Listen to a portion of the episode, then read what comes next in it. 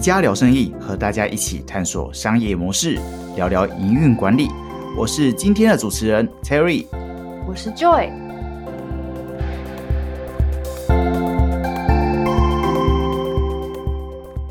Asia U 为二零一三年成立的线上订房平台，业务除了台湾以外，日、韩、泰、新、马、港、澳都有业务分布。今日有幸邀请到 Travis 与我们来聊聊如何在疫情期间真正预测出消费者的需求，守住商机。欢迎 Travis。Hello，谢谢 Joey 的邀请。大家好，我是 Asia U 的 Travis。疫情期间，你有没有特别想去哪里玩？我一直想要出国很久了，包括我在疫情前其实订了，比如说日韩啊、东南亚的机票，现在一直延期，让我觉得非常的可惜。不过在这段期间，也让我多了解台湾，原本都没有机会去台湾的各个离岛，但现在几乎每个都差不多去过了。对，听起来似乎不错，能够更加的了解自己的国家。之前很想去冰岛爬冰，之前为了旅游的时候常常去爬文。然后在爬文的时候有爬文到 Asia U，那 Travis 可以跟观众朋友介绍一下 Asia U 的服务吗？Asia U 它其实是一个订房平台，那只是我们的业务除了台湾以外，可能还涵盖了日本、韩国跟东南亚，包括新加坡、马来西亚还有泰国这些国家，主要是自由行的订房跟订房衍生的，譬如说一些体验的服务。Asia U 为全台最大的防疫平台。有分不同需求可做筛选，包含是否有要窗户等等，还有哪一些？其实这些分类的方式啊，都不是我们一开始想到的，因为我们的所有订单其实都有一个订单备注。那我们其实是收集了很多使用者会在备注留言的一些资料，譬如说，诶，他今天是商务的需求，所以他想要大桌子。嗯，那他今天觉得十四天隔离很久，他想要大阳台。那最近比较多那种家庭亲子的客人，他就要比较大的那种两房三房的一个大的空间，然后甚至有些还要求要有。健身器材啊，Switch 啊，要星级的饭店啊，就是许多在这些的那个防疫旅馆的这些有趣的那个服务。那我们其实是每周都会看这些有趣的分类，然后就快速的更新到我们的那个网站上，让使用者可以方便做一个筛选。在二零一三年成立的时候，台湾市场已经大量使用 Agoda、Booking.com 等 OTA，就是所谓的 Online Travel Agency。那如何在成立到现在之后获得最懂你的亚洲订房网之名呢？这个其实是虽然在二零一三年就已经有那么多的一个订房平台，只是我们的创办人那时候发现，其实，在台湾的民宿在这些订房平台，它的曝光率其实是很低的。所以一方面他想要解决的是这些民宿主人的问题，那一方面我们的创办人他其实是一个很热爱运动、跑马拉松的一个跑者。那他自己其实，在各地比赛之后订房，其实都觉得像 Booking 啊、Goda 这些平平台，其实没有办法满足他的需求，所以才开始了成立了一下有订房的这个业务。那我们公司的宗旨其实是想成为客户为中心的亚洲订房平台。那我们的客户就我刚才提到，包含两种，一个是那个民宿主人，我们现在其实有扩大更多的范围，包括旅馆啊、露营啊，还有一些其他的就是有特色的这些。旅宿，然后另一个就是我们的客人，我们其实是在台湾在第一个平台，觉得我们要赢过这些国际知名的，我们就必须说到差异化、在地化，所以贴心服务其实就非常的重要。在包括像除了台湾以外，那我们发现就是那个在跨国旅游，其实在台湾的民众间有一个很大的障碍，就是语言。嗯，所以我们其实，在一开始的时候，其实是成立一个很专业的客服团队，它其实是多。语系的，一方面服务我们的客人，也服务就是这些海外的主人，很多的像日本啊、韩国啊的这些旅宿业者，也非常需要这些语言的服务，他们才愿意去把它贩售给外国的客人。因为想知道日韩，其实有时候英文对他们来说还是有点障碍，所以上 Airbnb 来说，对他们来说是比较没有那么舒服的。嗯，那所以我们克服了这个问题，也让这些日韩有特色的。旅宿可以愿意上我们平台，让我们的客人可以去预定这样子。那刚刚也有提到，就是有露营的加入，嗯，是不是因为最近旅游趋势很盛行露营呢？因为像好比我最近看到非常多所谓的 glamping 跟 camping 的一些 option 在台湾陆续的有蓬勃成长。想问你，在这方面是不是因为疫情的关系，那让大家想要跟自然更加有连接的空间？其实露营这个区块啊，它从二零一三年开始，它其实就有一个缓慢的上升。嗯可是我们有有发现说，从二零二零年的疫情爆发后，它是一个比较大的一个跳升趋势，真的是一直有在成长的。那我们之所以会做露营这个区块，或是我们有做其他运动啊、宠物这些区块，最一开始的基本都是我们自己的团队有人，譬如说他喜欢露营，那他发现，譬如说现在在台湾订露营这件事情。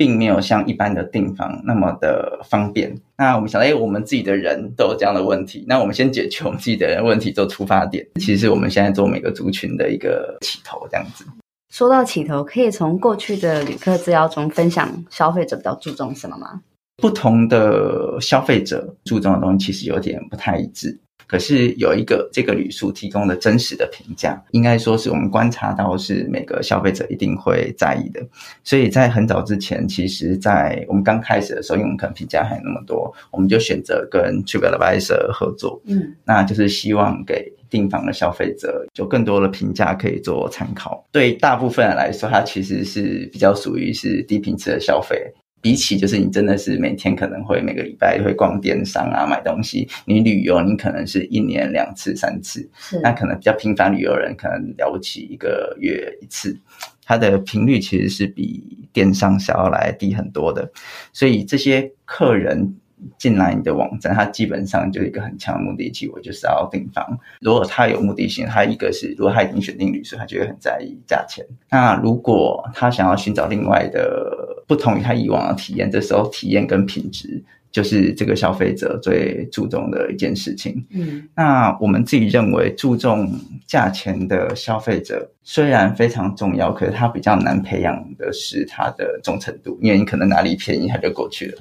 那反而是体验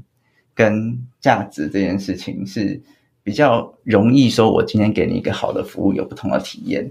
那你可能这个消费者就会比较有机会是继续留在你的这个平台上，成为你的一个忠实的客户。嗯那所以这是为什么我们会比较着重在比较忠实客户跟在意体验的这些客人身上。嗯那希望做出一个差异化的平台，比较容易去观察到在地使用者的那个喜好的变化。譬如说，在疫情后，包栋是一个，就是因为可能大家担心，就是出去要跟大家住饭店，可能会比较有风险，所以包栋是一个急速上涨的一个那个需求。嗯，所以在疫情后，把包栋这个选项变得让使用者比较容易的做选择，那还包括现在的露营，对。嗯，听起来你们还蛮常因为环境趋势而去做一些更新。那我相信非常多不同种的客源，一定有时候会有碰到一些负评。那你们有有时候会是怎么去处理这些负评呢？负评不管在哪个产业，其实都是很难避免的。我们想要做一个最重视客户的一个平台，嗯那我们的做法是，我们的客服团队跟产品团队，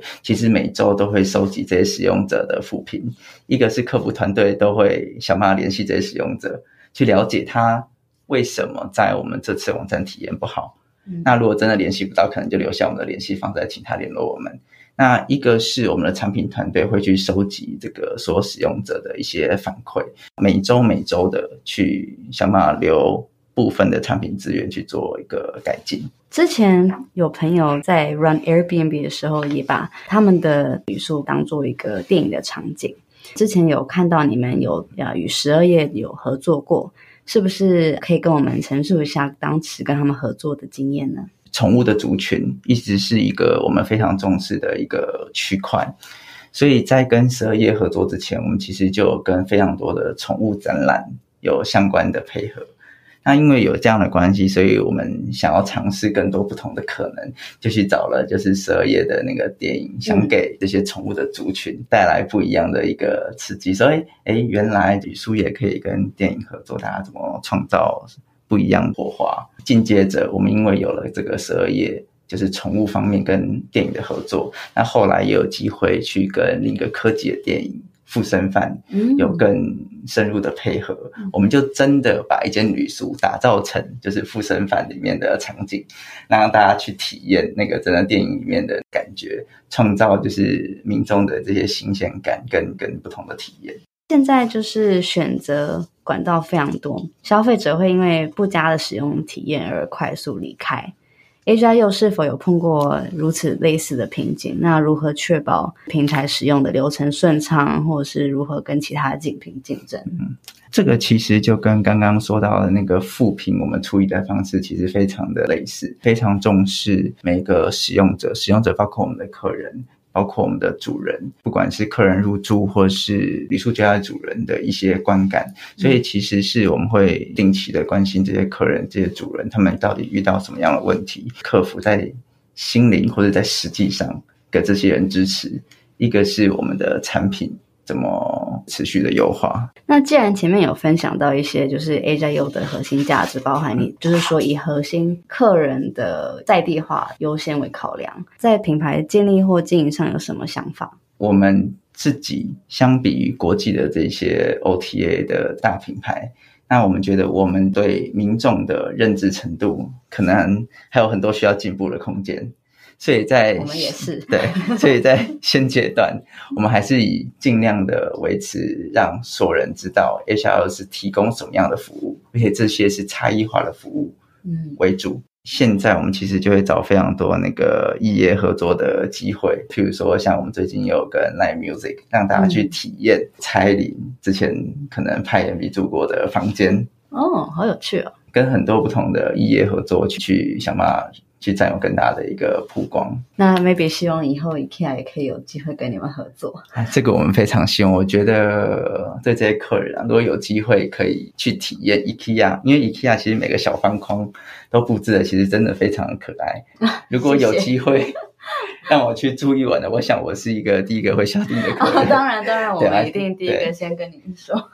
说到这个，就是因为大家都知道疫情其实影响到我们旅宿业非常非常多。你们之前单月创出业绩的三倍是如何做到的？我觉得这个是最重要的，就还是速度跟决心。其实，在疫情刚来的时候，就我们创办人其实非常有远见嘛，他就预测到之前其实台湾有 SARS 的经验嘛，嗯其实旅游业其实非常的低迷的，因为那时候我记得是过年的时候回来，短短一两个礼拜的时间就做了一个很重大的决定，说，哎，我们现在的原本公司维持的某一群人，他可能是没有办法支撑过这疫情的状况，那我们可能得让那些人离开，可是剩下的人。是我们可以保证，就是在地面情况，我们都可能可以维持一年。我们怎么样比较快的速度嗯去度过这一年？那你这些人是保证在这一年期间，虽然在旅游业都是绝对不会放无薪假，绝对不会会有离职的状况。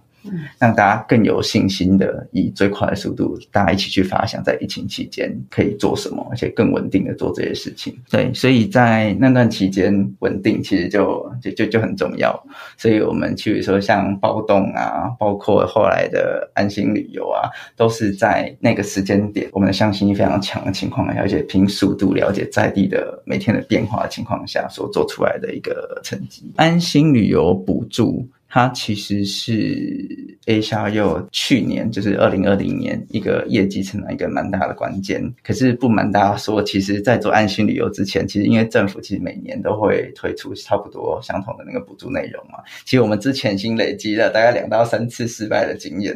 理解。对，所以我们其实是有那些失败的经验。然后再加上去年我们其实整个团队是比较稳定，就是全力在一个冲刺的一个强调速度的状态，所以我们可以比同产业的其他业者更快的处理完因应这个补助措施所要处理的一些行政流程啊，或者这些旅宿接下来真的去解决大家的问题，嗯，所以才可能比较比别人有机会做的稍微成功一点点。太谦虚了。安心旅游补助为贵公司的成长关键。那你们当初是怎么想到这个策略的？大部分人在疫情的期间，很多情况都是在不得已的情况下，我就得做什么事情。是对，所以其实不能说我们想不想要这个策略，而是他当疫情快要恢复的时候，政府这个信息宣布的时候，我们其实是要多快的动作来执行这件事情。其其实是时间点跟我们其实过去有累积的很多失败的经验，那所以我们比较知道怎么做这件事情可能会比较好。然后再加上团队，就前面有提到，我们除了台湾业务以外，我们还有日本、韩国跟马来西亚、新加坡类似接下这些业务。这些人其实在这个时间点，他就算是日本人，就算是韩国人，他都一起来帮忙做台湾市场的时候，那那个影响力跟速度是在那时候是是有明显的进步的。嗯，也刚好就是趁着这个机会，有拿到一个稍微比较好一些的业绩，这样子。那除了时间点之外，要建立人与人之间的信任跟安心。那你们如何在平台上更加建立与消费者之间的信任？是否有定期出一些跟安心有关的策略？其实安心这件事情，我觉得是在现在的这个疫情期间，蛮重要的一个诉求。那因为之前五六月的时候，其实台湾本土也经历一个疫情比较大的一个起伏嘛。那大家现在出游，我想大部分人可能都还是会稍微有点担心，是不是就是出游会有什么样的状况？所以因此，我们其实有精选了一些比政府规范外，又额外做了非常多，就是针对安全有措施的这些旅宿，不管是他自己做筛检，他自己做额外消毒。我们也把它叫做安心出游精选，嗯，让消费者更相信我们平台提供的服务，也让消费者就是出游的更安心。对。那对于 Travis 你来说，你觉得一个贴心的平台应该要有哪一些必备？我遇到问题的时候，我要找到有人可以帮我处理。这我想也是 A 销有一个很重视客服团队的一个一个区块。你平常。在网络上的你各种的流程，就算做的再顺畅，可是旅游这件事情还是是跨了好几番，可能会有旅馆啊，你可能会有一些意外啊，不管是什么天灾啊、台风啊，或者是你就是临时有状况不能出游，那你要处理这些问题，我想大部分的客人或或者主人都会，哎，今天有什么状况啊？怎么处理？怎么办？那你这个中间提供服务的人，觉得就非常的重要。嗯，对，尤其呀，台湾啊，像这些亚洲的客人，他其实是比欧美客人更重视这些服务的。所谓的 customer service 是 everything 在这块是。嗯，那防疫期间，就是 Asia 又有针对防疫需求人，用不同防疫旅馆和民宿合作，方便大家国民在不同的价格跟需求的之下找到房间，利用平台让国人更加便利。请问当初是如何想到这个方法，然后如何快速的找到愿意配合的防疫民宿呢？其实是在疫情期间，我们一直在努力的尝试有什么生意是可以让旅游业。可以活下去的，我们也想在这段期间让消费者知道 A 下 U 的存在，或者当大家不要忘记 A 下 U。所以，其实，在一开始，我们就一直很努力的在提供这些用户，譬如说像防疫旅馆啊、你的出入境啊这些资讯。那因为我们有提供了这些资讯，所以我们其实很容易的观察到使用者对这些资讯的热络程度是是什么样的情况。在去年底的时候，我们发现，哎，这个资讯的观看的那个流量已经超乎我们的想象。然后我们又去查了，就是入境人次啊，什么其他的一些因素。然后，所以后来我们才决定要做这个防疫旅馆的这个业务。再加上我们知道。在那个阶段的那个旅宿业者，其实大部分是很辛苦的。一方面想帮助回国的客人，一方面想帮助主人。的确，就像啊，如果以我来讲的话，我蛮多朋友是从国外他们回来的，或者是他们有认识人，所以他们得到的资讯的管道都是哦，政府提供一些比较贵的一些 hotel。当我看到你们这个服务的时候，其实就觉得蛮贴心的，如同你们的一刚开始的主旨就是以贴心与安心为出发点。许多政府提供的饭店如此的贵，很庆幸你们能够提供这么多贴心跟经济优惠的选择。那在快速寻找配合的旅馆时，有没有碰到什么瓶颈？如何又守住便宜又安全的住宿？在一开始，其实我们在找旅宿的过程中，其实没有那么的顺利。这个原因是因为防疫旅馆的规定，它其实是各个县市政府负责。那有的像台北市愿意公开，可有的其他县它其实是不公开的。有说你就是不能在平台订，有的又没有限制说你可以或不行。嗯，对，所以在法规没那么清楚的情况下，其实大部分的旅馆担心的，在那个时间点，我们其实做了几件事情，不管是在财务上去做一个比较大的财务规则上去做一个比较大的调整，跟订购流程，它可能会有不愿意透露姓名的，跟愿意透露姓名的，我们也想办法让系统可以支援这样的方式。那另外，我们也尝试着一直跟政府沟通，说，哎，我们现在有有做这样的业务，那我们希望帮忙旅客，也希望帮忙就是这些防疫旅馆。那我们确定，我们加上防疫旅馆，一定都是你政府认可的，我们才会上架，来来去减少大家的担心。在这防疫期间，除了防疫旅馆之外，如何去帮助这些你刚刚提到的刚起步啊、业绩不佳的旅馆？我觉得刚起步业绩不叫旅馆，我们一样从两方面去帮忙他们。一个是在行销上，那我们可能会尽量给他比较好的版位，或是他真的是有特色的，我们可能有比较多的银行啊、KOL 这些其他的资源去帮他做比较大的宣传。那另外在财务上，因为我们可能原本的那个汇款流程可能是一个月一次，可在疫情期间，其实对这些礼数业者，他的现金流是还更重要一点。那我们就想办法做到，他可以隔天或是比较及时的拨款，在曝光跟财务上都可以比较的在度过这个比较艰难的时刻。为了延伸这个议题，我们来聊聊未来。其实许多产业对未来充满期盼，尤其是希望在后疫情之后经济好转。请问 Travis？就是未来的旅馆业 OTA 趋势会为何呢？我觉得在现在的消费者越来越重视旅游，而且除了旅游外，因为大家可能一般都比较常旅游了，旅游之外更重视体验，所以这些旅馆怎么做出，或是我们平台提供的服务怎么做出差异化，就会变成是我觉得是未来一个非常重要的一个方向。我们其实也是鼓励这些旅宿。他要怎么去找它差异化的部分？不管是他民宿本身的特质，可以再加上这些旅宿他提供的，譬如说特殊的服务，比如在澎湖可以提供跳小馆服务，或者其他一些垦丁可能有一些海上旅游的服务，或是在花莲深山，你真的可以带他去走什么泰鲁阁啊，这些真的是比较是体验类似这样的服务，那来让消费者有不同的体验。那也让旅宿提供者有另一个收入的来源，嗯，我我想会是一个非常重要的一个因素。听起来也是跟我们零售业差不多，因为现在商店也逐渐的缩减，然后因为很多东西都变成线上去作为购买，所以其实线下比较注重体验跟体验品牌的部分。那最后就是 Asia U 的未来，可以谈谈你们未来会有什么样子的方向，或是会怎么做吗？我想就是持续精进我们那个旅宿差异化的部分。那另外，确实我们相比这些国际大品牌，我们还是有蛮多进步的空间。所以除了稳固我们台湾的消费者，我们尽可能让大家知道 A 下游是提供什么样服务以外，那我们也为可能明年过后的国际的旅游、亚洲旅游开始做准备。其实，在疫情前。其实日本住宿是我们比台湾大的市场，对。那不过现在台湾，因为就我们现在成绩其实是有比较进步的。那我们在疫情后，我们也希望复制我们这样的经验，在日韩甚至东南亚，都给台湾的消费者，甚至是其实我们原本就有日韩、香港这些客人，给大家都可以享受到这些比较不一样的那个体验去做准备。希望就是疫情普及后，你们的业绩又可以再翻三倍。今天谢谢 Travis 能够跟我们啊分享这么多。好，谢谢 Joey，谢谢。